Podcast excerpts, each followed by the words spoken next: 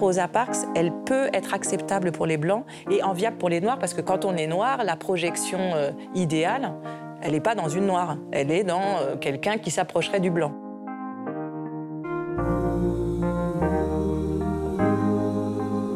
Les histoires de 28 minutes.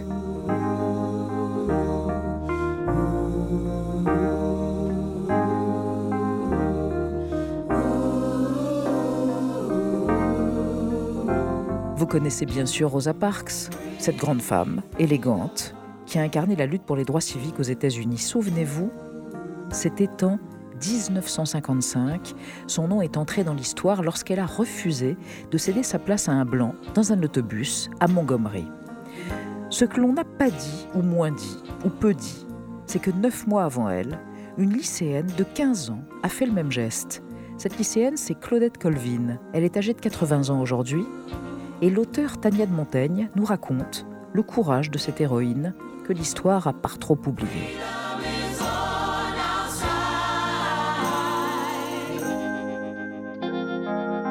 Claudette Colvin, c'est une jeune fille, une adolescente qui, quand j'en parle, avait 15 ans, on est dans les années 50, en 55, euh, c'est une adolescente, alors tout ce qu'il y a de plus euh, calme.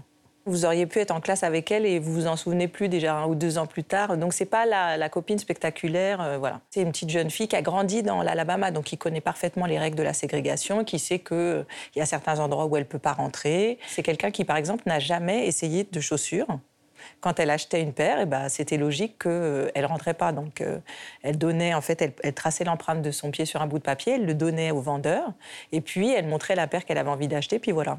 Donc, euh, c'est quand même une grandir dans un état d'esprit particulier. Et donc, c'est en cela que pour moi, elle est héroïque, puisque un jour, le 2 mars 1955. Elle sort de, des cours, elle monte dans le bus, c'est le bus de Montgomery, elle le prend tous les jours. Le principe du bus, c'est que les dix premiers rangs sont réservés aux blancs, l'arrière est pour les noirs. Et il y a une petite particularité, c'est qu'un blanc ne peut pas rester debout. Donc il est convenu que dès qu'un blanc est debout, et eh ben, le noir du rang qui suit lui laisse sa place, c'est comme ça. Et en fait, ce jour-là, et eh ben, elle va rester assise elle va pas se lever. Et ça, c'est pas la première à, faire ce genre de geste. Mais en général, quand vous faites ça, bon, soit bah, vous mourrez parce que le chauffeur porte une arme et c'est lui qui décide, ou soit, s'il est sympa, il appelle la police. Alors là, tout peut arriver aussi. Hein, euh, mais en général, quand vous arrivez au commissariat, si vous y arrivez, vous êtes bien calmé. Donc, euh, vous payez votre amende, vous plaidez coupable et vous partez. Là, elle va faire cette chose extraordinaire qui est de plaider non coupable. Donc c'est la première noire qui fait ça. Et c'est la première à poursuivre la ville. Et en faisant ce geste, neuf mois avant Rosa Parks, eh c'est elle qui va ouvrir la voie vraiment à la fin de la ségrégation dans les transports.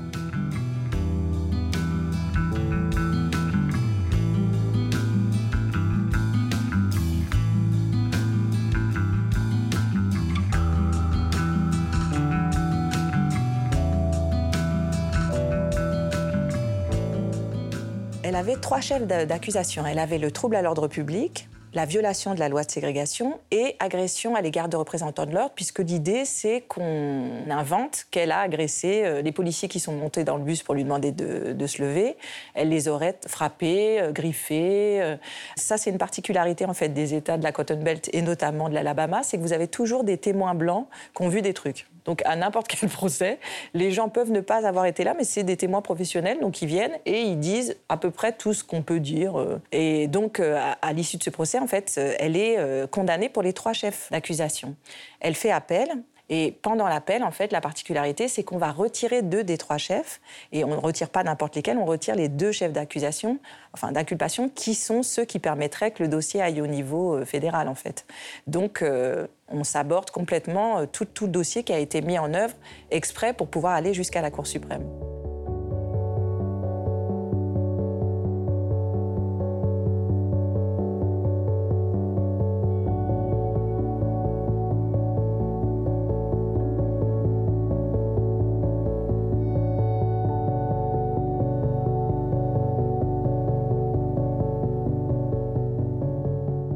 Alors, ce qui est intéressant, c'est que Rosa Parks, elle est là depuis le début. Hein. Quand Claudette Colvin fait son geste, la personne qui va collecter l'argent pour payer les frais de l'avocat, c'est Rosa Parks. Et c'est Rosa Parks qui signale le cas. C'est une très grande militante, ça fait 20 ans qu'elle milite, et sa fonction, en fait, au sein de la NAACP, qui est l'association qui va devenir l'association qui va porter le mouvement des droits civiques, en fait, son travail à elle, c'est de recenser tous les actes racistes qui ont lieu pour Montgomery, et puis autour, en fait, parce qu'il n'y a pas beaucoup d'associations euh, comme celle-là. Et quand elle entend parler du cas de Claudette Colvin, elle est sur le pont immédiatement. Et donc, neuf mois plus tard, effectivement, Rosa Parks fait le même geste.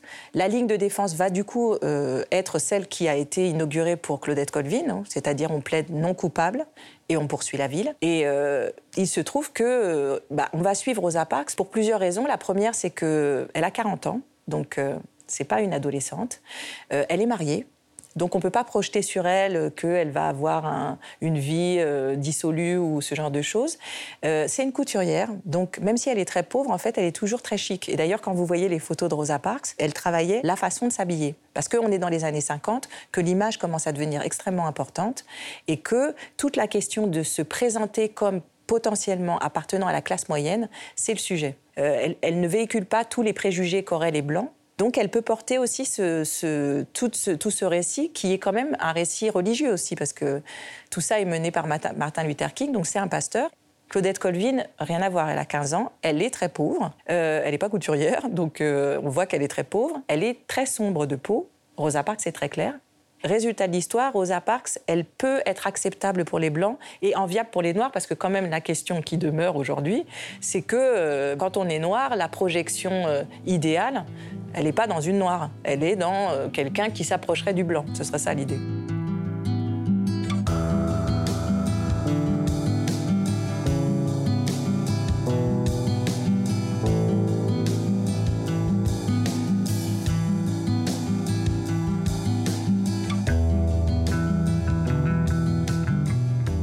Premières choses qu'on lit sur Claudette Colvin et que moi-même j'ai lu en fait quand j'ai commencé, euh, j'étais partie dans l'idée justement que c'était une espèce de grosse punk euh, qui était là, elle avait un amant blanc, elle est enceinte. Euh. Alors pas du tout, ça n'a rien à voir. Mais ce qui est intéressant, c'est que quand la lutte démarre, c'est les hommes qui reprennent la main et donc le récit va se transformer. Et donc par exemple, Rosa Parks, ça devient une petite couturière qui a mal aux pieds et c'est pour ça qu'elle cède pas sa place dans un bus. On oublie complètement qu'elle est militante. Donc Rosa Parks, ça devient des pieds et Claudette Colvin, ça devient un ventre. Le storytelling dit que si Claudette Colvin n'a pas été choisie, ça n'est pas parce qu'il y a des leaders d'un mouvement qui ont trouvé qu'elle ne pouvait pas porter la lutte. Non, c'est de sa propre faute. C'est son ventre. Et donc, en fait, on a d'un côté cette femme virginale, Rosa Parks, qui est euh, un absolu de perfection et de pureté. Et puis de l'autre côté, on a une femme de mauvaise vie. Donc finalement, ça correspond au récit biblique qu'on connaît, quoi.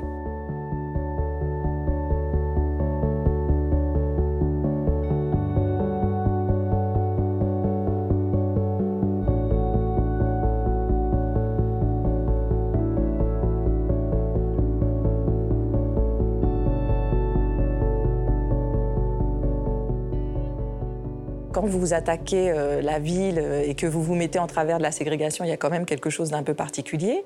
Mais c'est le même problème pour Rosa Parks. Hein. C'est-à-dire toutes les deux, elles se retrouvent à pas pouvoir travailler. Et donc toutes les deux, elles vont devoir quitter Montgomery, elles vont quitter le sud.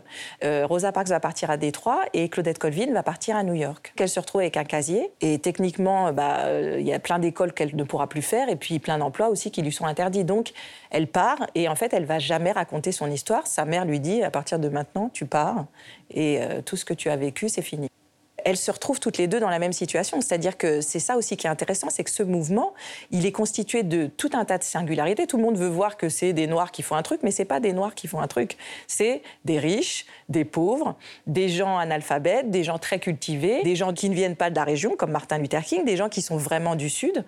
Et finalement, en fait, bah, dans, ce, dans, ce tiraillement des classes sociales qui se produit là, c'est toujours pareil, c'est-à-dire que les gens qui n'ont pas les moyens, euh, très rapidement, ils vont se retrouver éjectés. Quoi.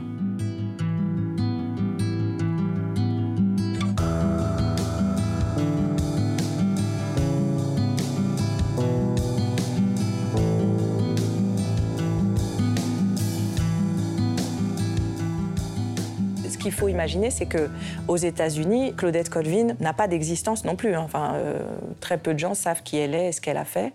Je l'ai contactée Euh, elle a fait dire qu'elle voulait pas du tout parler, euh, donc euh, c'était vraiment au début hein, du travail que je voulais faire. Finalement, je me suis rendu compte après que c'était ma chance parce que ça m'a permis de vraiment faire le trajet, d'essayer de voir qui c'était et tricoter autour de ce qu'elle a pu dire. Et du coup aussi, ça m'a permis de lui laisser une place dans le livre qui est la sienne, c'est-à-dire comme c'est un livre biographique, je, je me suis tenue au fait que chaque personne qui parle dans ce livre dit vraiment ce qu'il a dit. Moi, je ne parle pas à sa place. Beaucoup de gens ont parlé pour elle.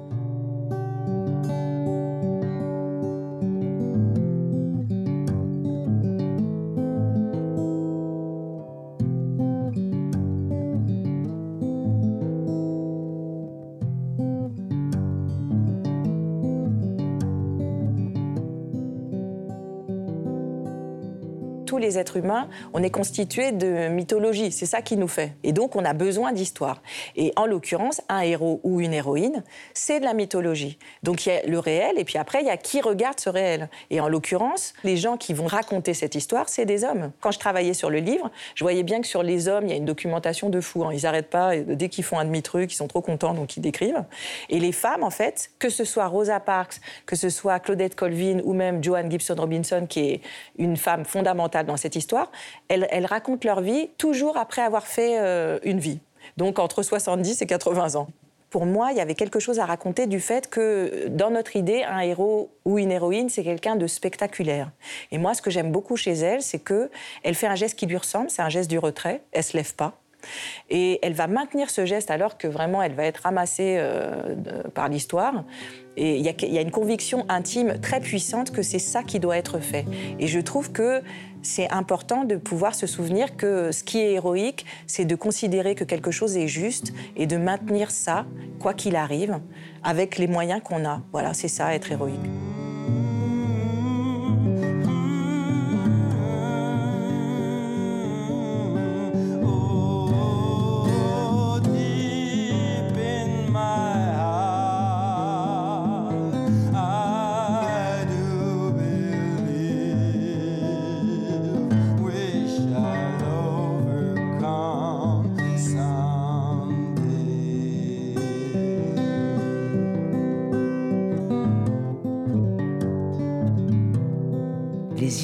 De 28 minutes, un podcast à écouter sur arteradio.com.